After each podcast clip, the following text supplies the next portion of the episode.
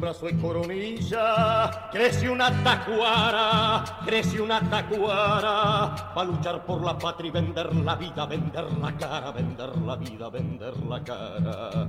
No se asusten mis gauchos, que yo peleo, que yo peleo, y va viendo picada la lanza seca de Timoteo, la lanza seca de Timoteo. El lancero, el lancero, va chuceando la historia, el lancero, el lancero, va caballo en la gloria, porque don Timoteo no es general, es montonero, no es general, es montonero.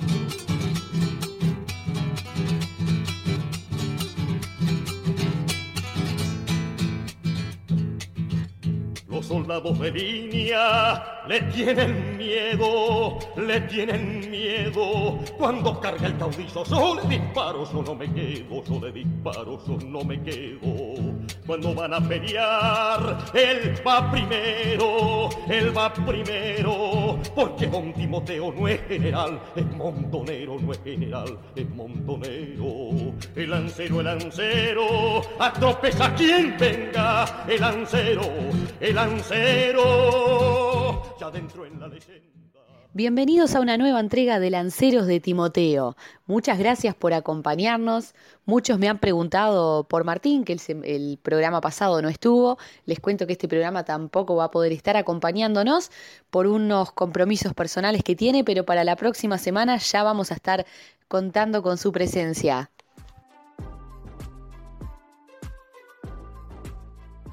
Bueno, y hoy tenemos un programa muy especial porque vamos a tratar un tema que hace tiempo nos vienen pidiendo que analicemos y es el tema de la hegemonía cultural, ni más ni menos. Para eso tenemos un invitado de lujo acá con nosotros. Estamos con Federico Leitch, periodista y escritor, quien recientemente escribió un libro justamente titulado Hegemonía cultural. ¿Cómo estás, Federico? Bienvenido. Hola, Stephanie, mucho gusto. ¿Cómo estás? Este, bueno, para mí es un, placer estar en, tu programa. Y bueno, eh, sí, hace dos meses eh, publicamos Hegemonía, que es este, una guía de supervivencia política, así se llama el libro, eh, que es el, el, producto, digamos, de, una serie de talleres que junto a Diego Andrés Díaz, que es encargado de prologar el libro, hicimos este, a lo largo de 2018 y 2019, intentando sembrar una, una semillita en la conciencia política de, muchos uruguayos, sobre todo jóvenes, y también este, de la serie de, programas que, desarrollé en radio con, Esteban Caimán bajo la lupa, este, que bueno, este, en la misma línea. Y, bueno, en ese proceso de divulgación, que, entiendo necesario, eh, bajé estos conceptos a tierra y escribí este librito que es en forma de manual, eh, que se llama Hegemonía, Guía de Supervivencia Política. Bueno, para todos aquellos que todavía no tengan el libro, la verdad que lo recomendamos. Es un libro de una lectura muy amena, muy sencillo de comprender, incluso para aquellos que nunca oyeron hablar de hegemonía. Eh, es un libro que tiene muchos esquemas que sintetizan de manera perfecta y gráfica eh, todo lo que se expone en él. Así que bueno, ahora Federico, eh, si querés nos podés contar cómo adquirirlo.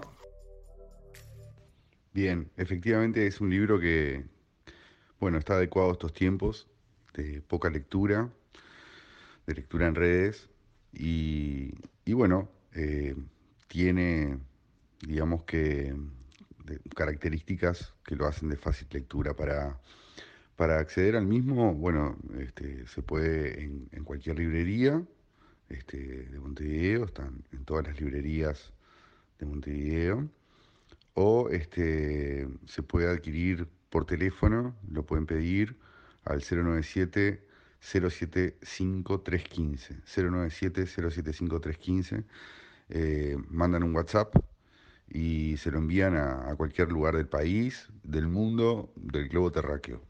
Este, esa es la manera de conseguir el, el libro, la más fácil, ¿no? Este, que andar buscando por librerías y todo lo demás. Espectacular, Federico. Bueno, metiéndonos de lleno en tu libro, eh, tenemos que tener bien presente algo. La hegemonía cultural, al igual que la batalla cultural que damos quienes queremos eh, combatir esta hegemonía, se da en el plano de lo intangible, en el plano de las ideas, de lo filosófico, de lo ideológico, en el plano de lo no material, vamos a decir. Eh, y bueno, y sabemos que los globalistas se valen de, la deconstrucción de la realidad eh, para poder instaurar una hegemonía cultural. Sabemos que la realidad se construye en base a relatos, en base a ideas. Y bueno, y para eso, por ejemplo, se valen de modificar el lenguaje. Antonio Gramsci nos decía que la realidad está definida con palabras. Por lo tanto, el que controla las palabras controla la realidad. ¿Qué opinas acerca de esto, Federico? Eh, sí, este, Gramsci efectivamente tenía muy claro que el relato se, construye hegemónico, se construye a partir de, este, es una herramienta, ¿no? Este, y, bueno, eh, este, este relato eh, no es único, ¿no? Son varios los relatos que van instaurándose en la sociedad. En la izquierda, por ejemplo, en Uruguay, este, mucho antes de ser mayoría electoral, eh, el relato hegemónico de izquierda impera, ¿sí? Eh, en eso tuvo mucho que ver el tema de la universidad, este, la autonomía universitaria, este, tuvo que ver, bueno, por supuesto, todas las, esferas de la cultura, el teatro, la música popular, el carnaval, ¿no? que hace más de medio siglo son baluartes no partidizados de la izquierda, ¿no?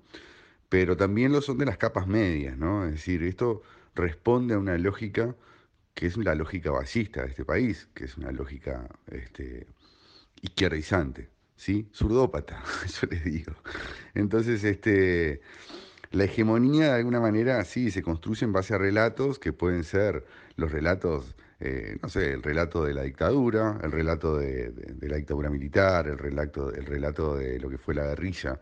Eh, eso es un relato que, que ha sido absolutamente utilitario para la izquierda, pero también se puede construir y se, está construyendo en base, por ejemplo, al relato de la pandemia, ¿no? Eso es otro elemento que es un relato que está en construcción hoy en día y que define, de alguna manera, este, qué es lo que, mm, lo que está bien y lo que está mal, ¿sí? Define la, historia, define el espíritu de época, define el deber ser. Del mismo modo que sucede con todas este, estas... Eh, eh, la nueva agenda de la izquierda, la, agenda este, de, derechos humanos, la agenda eh, que tiene que ver con, género y sexualidad. Son todos relatos que la izquierda los impone en la cultura a través de, los medios de comunicación y de toda su este, infraestructura mediática, que en definitiva es la que, la que termina permeando sobre la sociedad y termina imponiendo eh, una visión, eh, bueno, este, en general eh, hemipléjica. A mí me gusta mucho, Federico, cuando vos hablas de surdopatía, porque realmente uno siente que vive en una sociedad surdópata. Y los que estamos en contra de, todo eso y que estamos dando una batalla desde nuestros humildes lugares, desde los pocos medios que tenemos en contra de la agenda globalista, a veces sentimos que, eh, pese a que en el fondo yo creo que somos un número muy importante, eh, a veces nos sentimos un poco abatidos. Y yo creo que eso es lo que busca la izquierda, ¿no? Porque tienen, tienen todos los medios, se infiltraron en la educación, eh, la cultura, la música, el arte, todo está surdopatizado, ya que hablamos en esos términos. ¿Vos cómo ves eh, la posibilidad o, qué expectativas tenés con respecto a los grupos que, estamos en diferentes partidos políticos eh, dando esa batalla cultural, que somos, por ejemplo, grupos bien de derecha, eh, ¿qué, pronosticás, no haciendo futurología, pero qué visión tenés, qué, expectativa tenés de, bueno, de los grupos, así como, como nosotros, que hay muchos y hay por todos los partidos, de poder dar esa batalla cultural? Bueno, estos grupos representan sin duda la, resistencia a, la hegemonía cultural.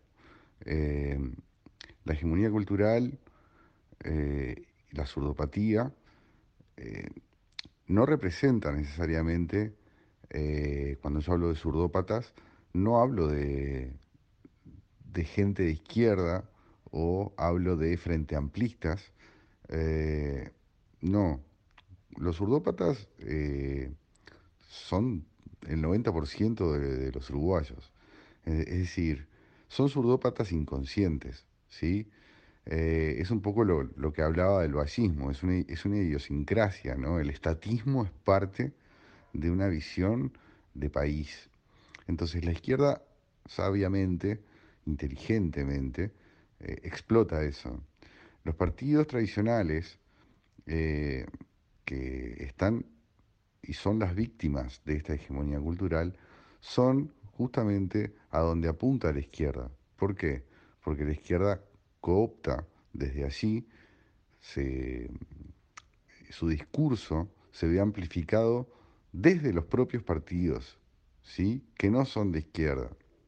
Y ahí es donde está el problema, y donde está eh, la necesidad de que la batalla cultural sea entendida, comprendida por los partidos eh, políticos. ¿sí? Desgraciadamente los líderes políticos no tienen mucho interés en difundir este, esta batalla, ¿sí?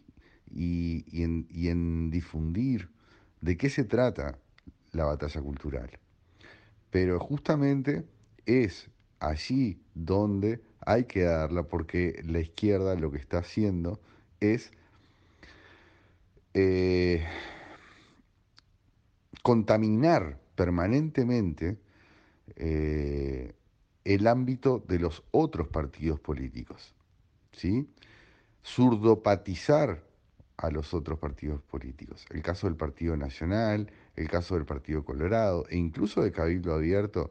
Bueno, yo no necesito hacer referencias específicas. Todos sabemos que están toditos tomados.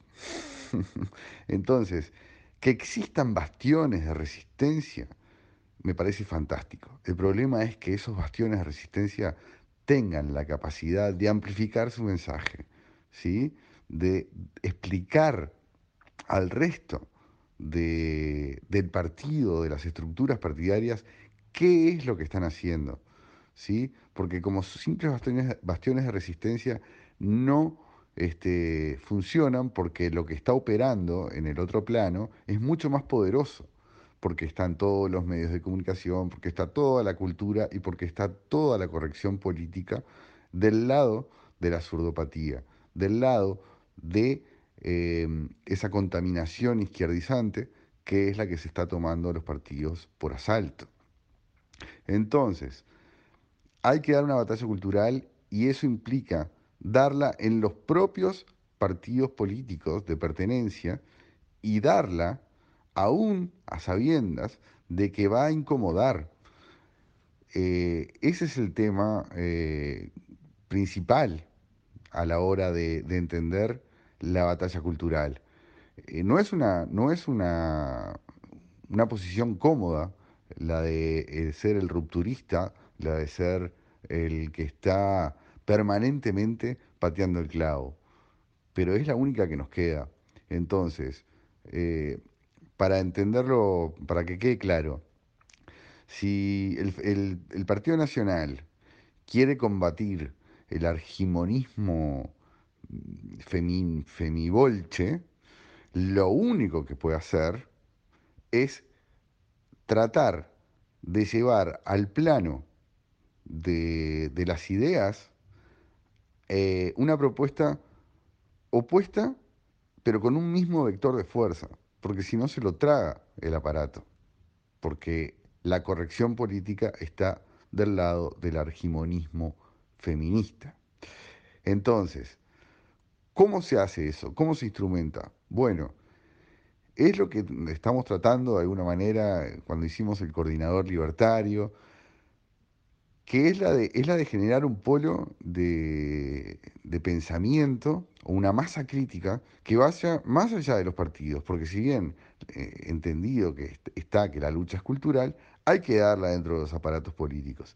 Pero para eso se necesita masa crítica y se necesita una unión ¿sí? de fuerzas de todos los sectores políticos, porque la batalla hay que darla en todos los sectores políticos. Entonces, para eso se necesita un crisol, eh, una unión eh, de, todos los grupos que de alguna manera em, comparten por lo menos tres o cuatro aspectos fundamentales. Y por eso cuando hablábamos de, del coordinador libertario le dábamos la forma de coordinador, porque no es un partido político y porque en definitiva lo que coordina son dos o tres puntos de unión, ¿sí?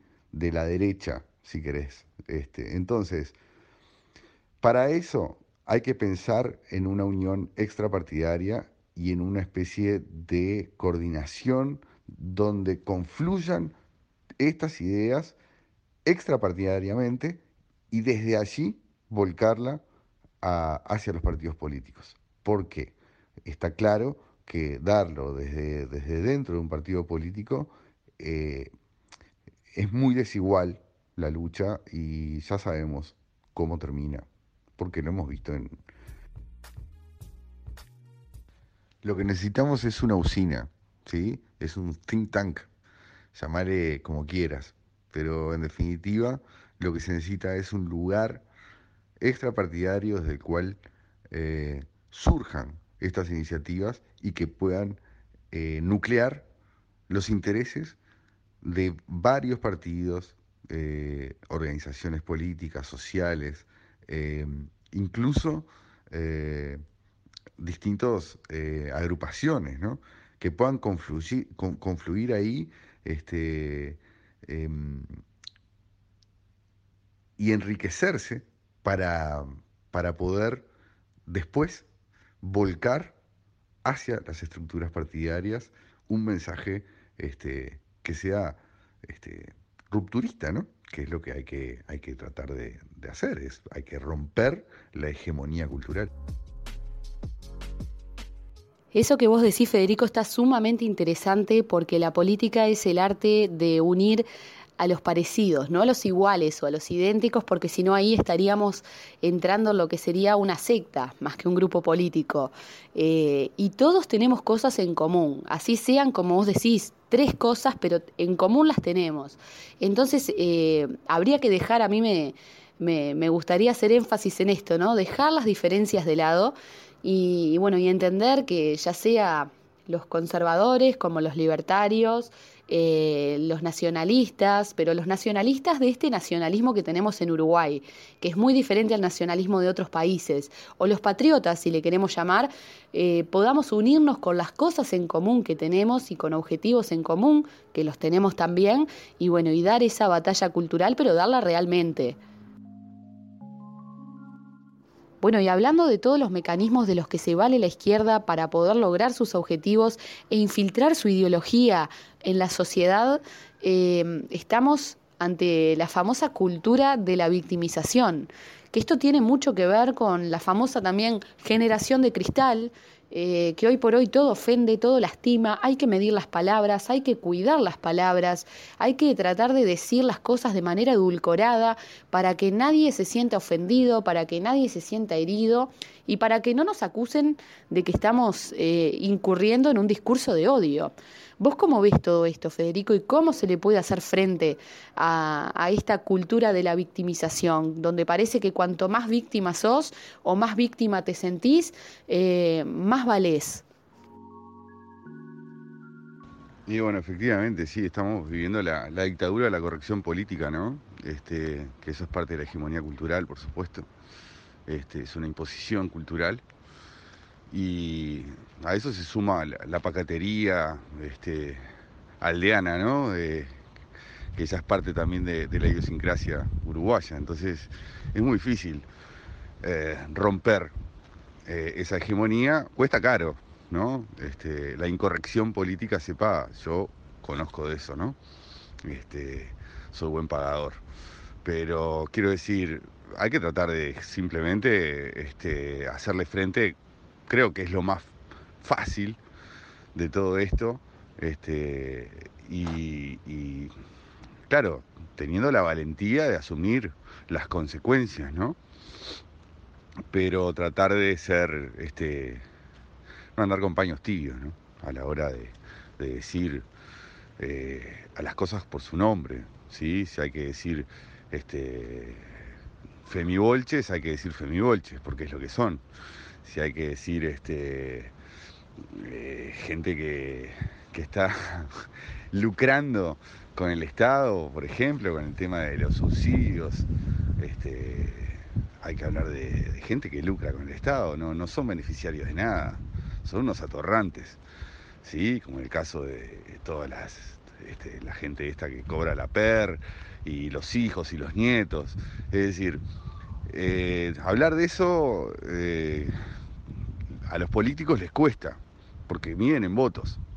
Yo no estoy midiendo en votos, yo estoy midiendo en, grado de peligrosidad de que esta hipocresía se instale en la sociedad.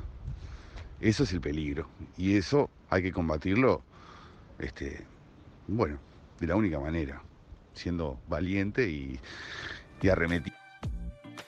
Por otro lado, te agrego también que, el, el, tema del discurso del odio, ¿sí? este, que es como la frasecita del discurso del odio, eh, siempre estamos buscando el discurso del odio en, los, que, en, los que reaccionamos.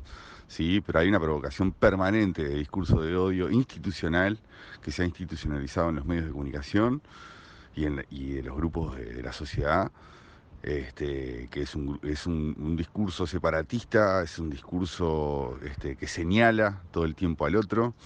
¿sí? Me refiero a, los grupos de derechos humanos, a los colectivos este, LGTBQI y otros colectivos este, que están señalando permanentemente este, al otro y generando discurso de odio. Y, nosotros tenemos que ser tolerantes con eso. ¿sí?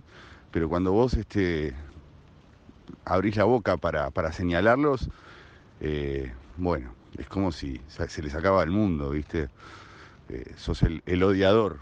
Entonces, nada, eh, estamos hablando de, fascismo, ¿no?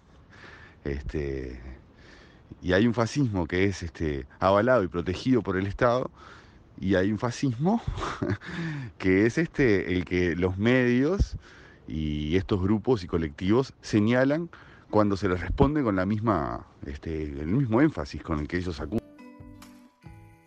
Bueno, eso que vos decís, doy fe que es cierto.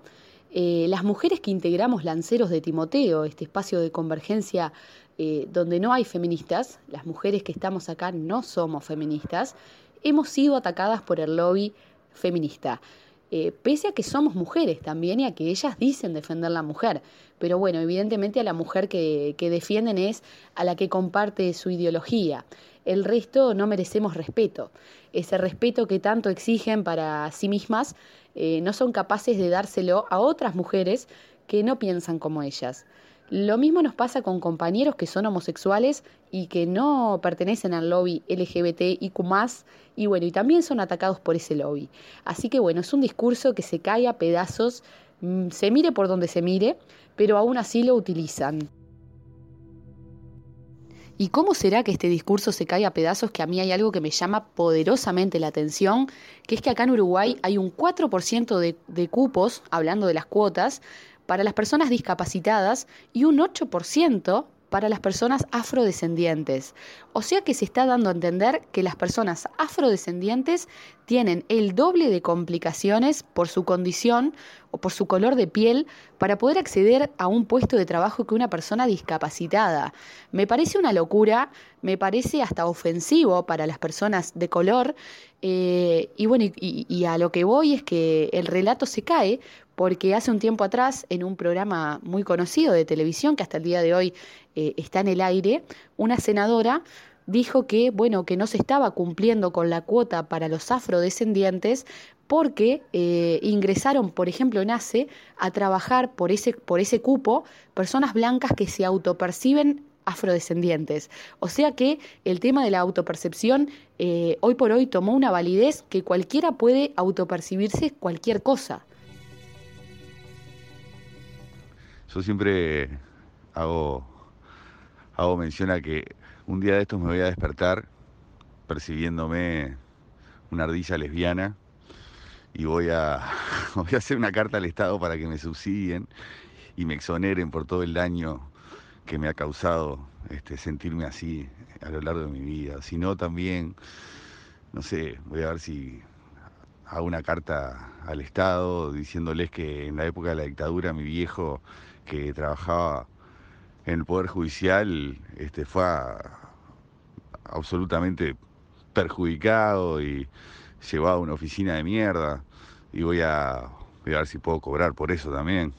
En fin, este, acá el victimismo es impera, pero eso tiene que ver con, con la noción del Estado que tiene la gente, ¿sí?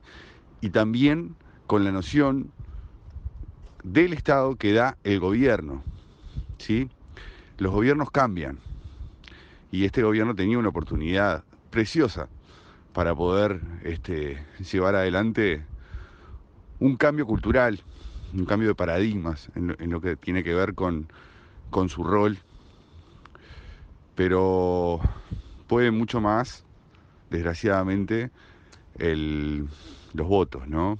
Eh, el favoritismo, porque ellos están midiendo en votos permanentemente, la política este, se está midiendo en votos. Eso es un problema. Este, es el principal obstáculo para hacer generar una batalla cultural desde el Estado, ¿no? Eh, eso se paga, ya lo ves a Bolsonaro, este, que está haciendo lo suyo, por ejemplo, a un alto costo, ¿no? Que, que obviamente los políticos uruguayos no estamos muy lejos de eso pese al costo político que paga Bolsonaro por no ser políticamente correcto, yo creo que él gana absolutamente en apoyo popular, eh, porque la gente en sí, en, todos los países occidentales, lo que más necesitan es un cambio estructural a nivel sociocultural. Y yo creo que donde más fácilmente se puede dar este cambio es en los países que no dependen económicamente de organismos internacionales. Eh, ¿Vos también tenés esa visión? Sí, coincido plenamente. Este, creo que los organismos internacionales, no solo los financieros, este, están absolutamente tomados. Ahora con el, con el tema del COVID fue bastante evidente. Eh, por ejemplo, cuando el Fondo Monetario este, hace préstamos a países a condición de que regulen sus, sus leyes, incluso este, yendo contra la propia constitución de, los países, eh, por ejemplo, con el tema del aborto, ¿no? Para que implementen leyes de aborto a cambio de préstamos blandos. Entonces, este, todo lo que es eh, la surdopatía ha tomado por asalto este, desde la ONU, la OEA, y vemos estos, estos relatores de derechos humanos, como salió Lanza este, anteayer, a, mentir descaradamente, este, descaradamente. No voy a hacer una defensa del gobierno, pero digo, eh, hablar de la ley de medios, eh, una ley de medios que Mujica en su momento dijo que la mejor ley de medios que había era la que no existía, y salir ahora a alabarla y a decir que es una ley Mujica y que este gobierno este, la está quebrantando. Y no solamente eso, que este gobierno está este, persiguiendo a la prensa y a periodistas. Es decir, y mienten, mienten en un canal de televisión este, como la Deutsche Welle, que es un canal este, que cumple el rol de agente cultural de esta izquierda, y bueno, y eso es lo que un poco lo que hablábamos, ¿no? Esa, esa violencia este, institucionalizada que es totalmente permitida, avalada, este, promovida y que estamos tolerando mansamente. Y, bueno, yo creo que todo tiene un límite, ¿no? Y estamos empezando a llegar a, vislumbrarlos, el umbral el límite de, la, tolerancia, porque nada, se está, se está poniendo muy complicado el mundo. Efectivamente, el mundo está cambiando y a veces sentimos que luchamos contra gigantes, pero bueno, seguiremos siendo esos bastiones de resistencia que, que bueno, que desde su humilde lugar dan la batalla cultural. Te agradecemos muchísimo, Federico, por, por acompañarnos en este humilde espacio que busca darle voz a todos los disidentes. Y bueno, y me gustaría antes de finalizar que repitas el número de contacto para todos aquellos que quieran adquirir tu libro, el Manual de Resistencia Política, eh, que trata claramente el tema de la hegemonía cultural. Bueno, Stephanie, muchas gracias. Este, para mí es un gusto eh, estar en un programa que justamente permite eh, y promueve la libertad de expresión, de pensamiento, y ese es el camino. Por ahí seguiremos dando juntos la, batalla cultural. El teléfono para pedir el, libro es 097-075-315. Eh, o lo pueden conseguir en cualquier librería. Muchas gracias y un saludo a toda la audiencia.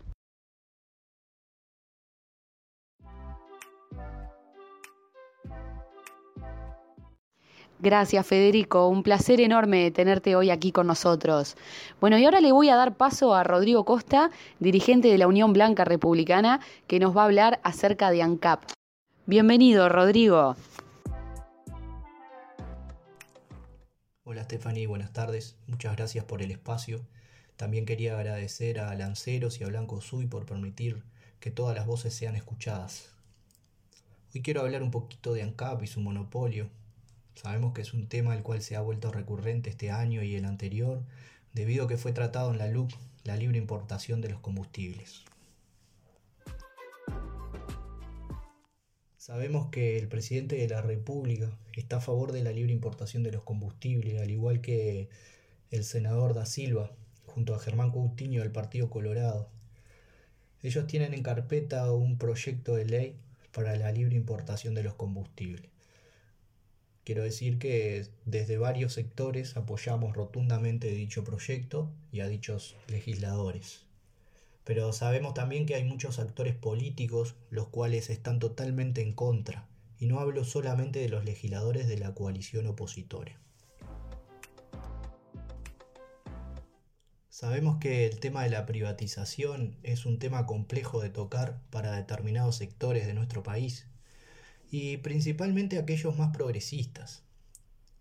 Cuando se habla de desmonopolización, ellos ponen el grito en el cielo eh, augurando una catástrofe en nuestras empresas públicas.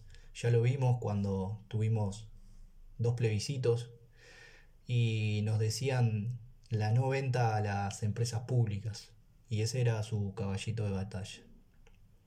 Siempre auguran una catástrofe en nuestras empresas públicas no solo financieras, sino que de patrimonio y que todo lo nuestro va a ser extranjero. Eso no es más que una vieja falacia que usan para mantener la llama encendida. Los principales defensores de los monopolios, eh, sabemos que no son más ni menos que, que los sindicatos, FANCAP a la cabeza, que está jugando un rol fundamental en todo esto y usan la consigna de no privatizar ANCAP. Como caballito de batalla, como ya hablamos anteriormente, ya que ahí están sus principales ingresos. Y para muestra basta un botón, dicen, ¿no? Pero en ANCAP no solo hay uno, sino que tenemos 14 botones que no trabajan por horas sindicales. Es más, este año el presidente de FANCAP, Rodríguez, eh, hasta marzo no tenía ni un solo día trabajado. Y eso le cuesta al Estado uruguayo un millón de dólares por año. Indudablemente no es una lucha en favor de los intereses del país, sino que es una lucha férrea a sus propios intereses. Y todo esto no comenzó ayer, esto comenzó en el segundo gobierno ballista, el cual creó y llevó a cabo un periplo monopólico en el cual hoy estamos inmersos. La West India, filial de eso, y la Standard Oil Grupo Rockefeller fueron beneficiadas con la política de extranjerización de Valle y acapararon los abastecimientos de combustible. La compañía uruguaya de cemento Portland, filial de Long Start, monopolizó ese sector también. Pero no vamos a hablar y a seguir hablando de otras empresas públicas ya que nuestro foco está puesto en ANCAP.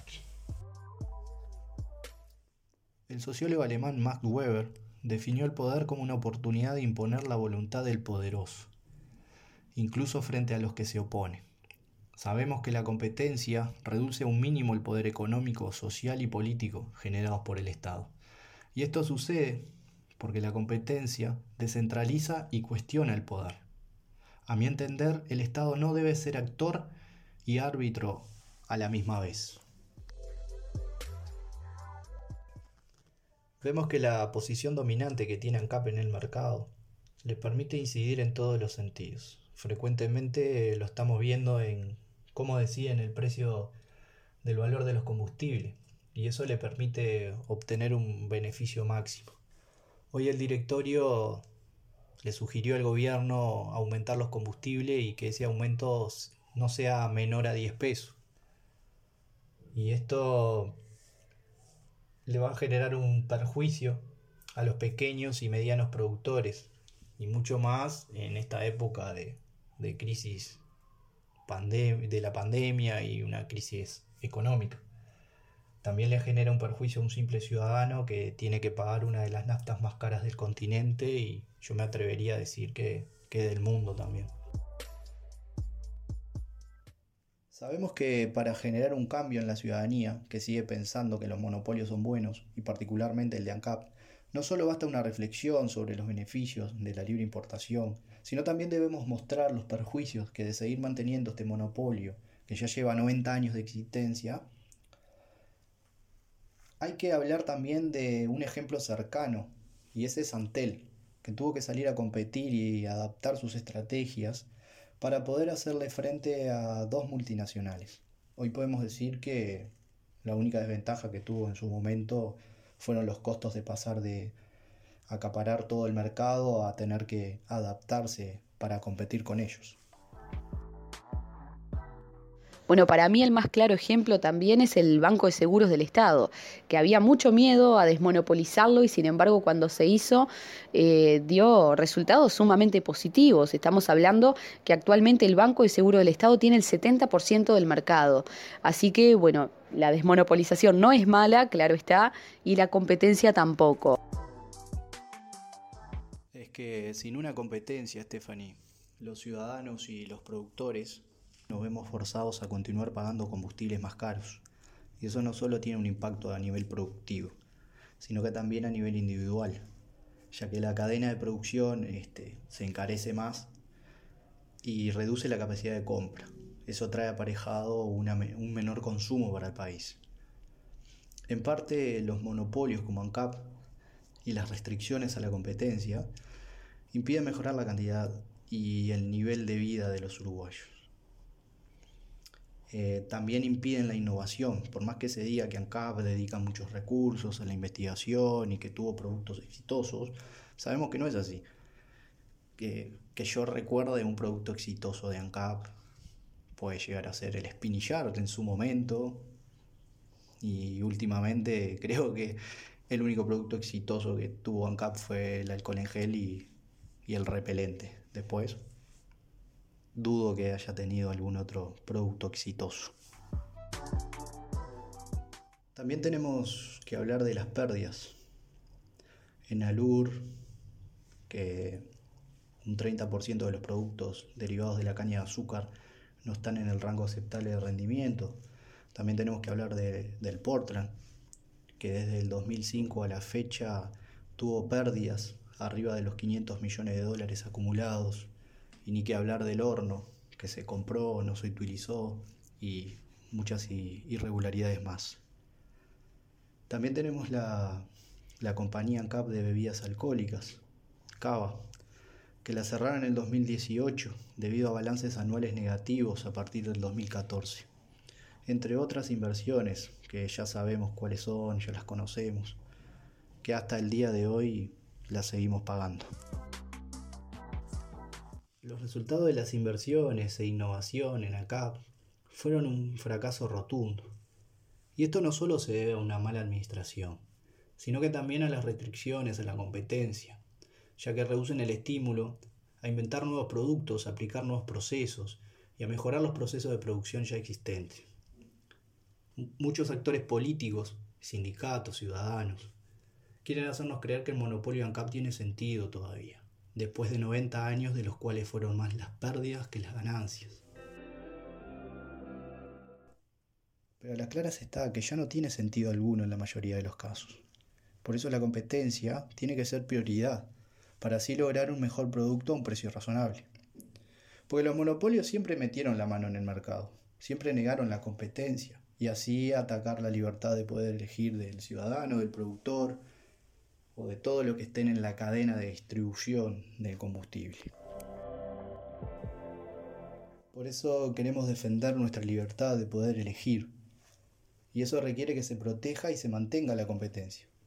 Estamos a favor de la desmonopolización de ANCAP, a favor de la libre competencia y también a favor de la libre importación de combustible. Porque para nosotros la competencia tiene que ser la norma y el monopolio la excepción. Y a eso apuntamos y hacia eso vamos. Por eso apoyamos el proyecto de ley del senador da Silva, del senador Coutinho, y vamos a seguir defendiendo la libre importación a como del lugar. Te agradezco muchísimo, Rodrigo, por estos minutos que compartiste con nosotros. Muchas gracias, Stephanie, muchas gracias al programa Lanceros de Timoteo y muchas gracias a Branco Sui también por el espacio y que tengan una, una buena tarde. Bueno, llegó el momento de despedirnos, pero no sin antes agradecerles, como todos los martes, por acompañarnos, por elegirnos. Esta semana, lamentablemente, les vamos a quedar debiendo las dos columnas habituales de nuestro programa, la de Heraclio La Bandera y la de Roxana Corbrán, que no han podido acompañarnos por compromisos personales, pero que bueno, para la semana que viene ya van a estar aquí con nosotros. Muchas gracias a todos y será hasta el próximo martes.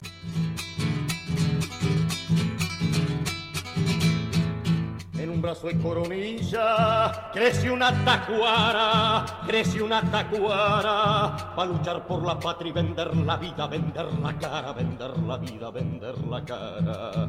No se asusten mis gauchos, que yo peleo.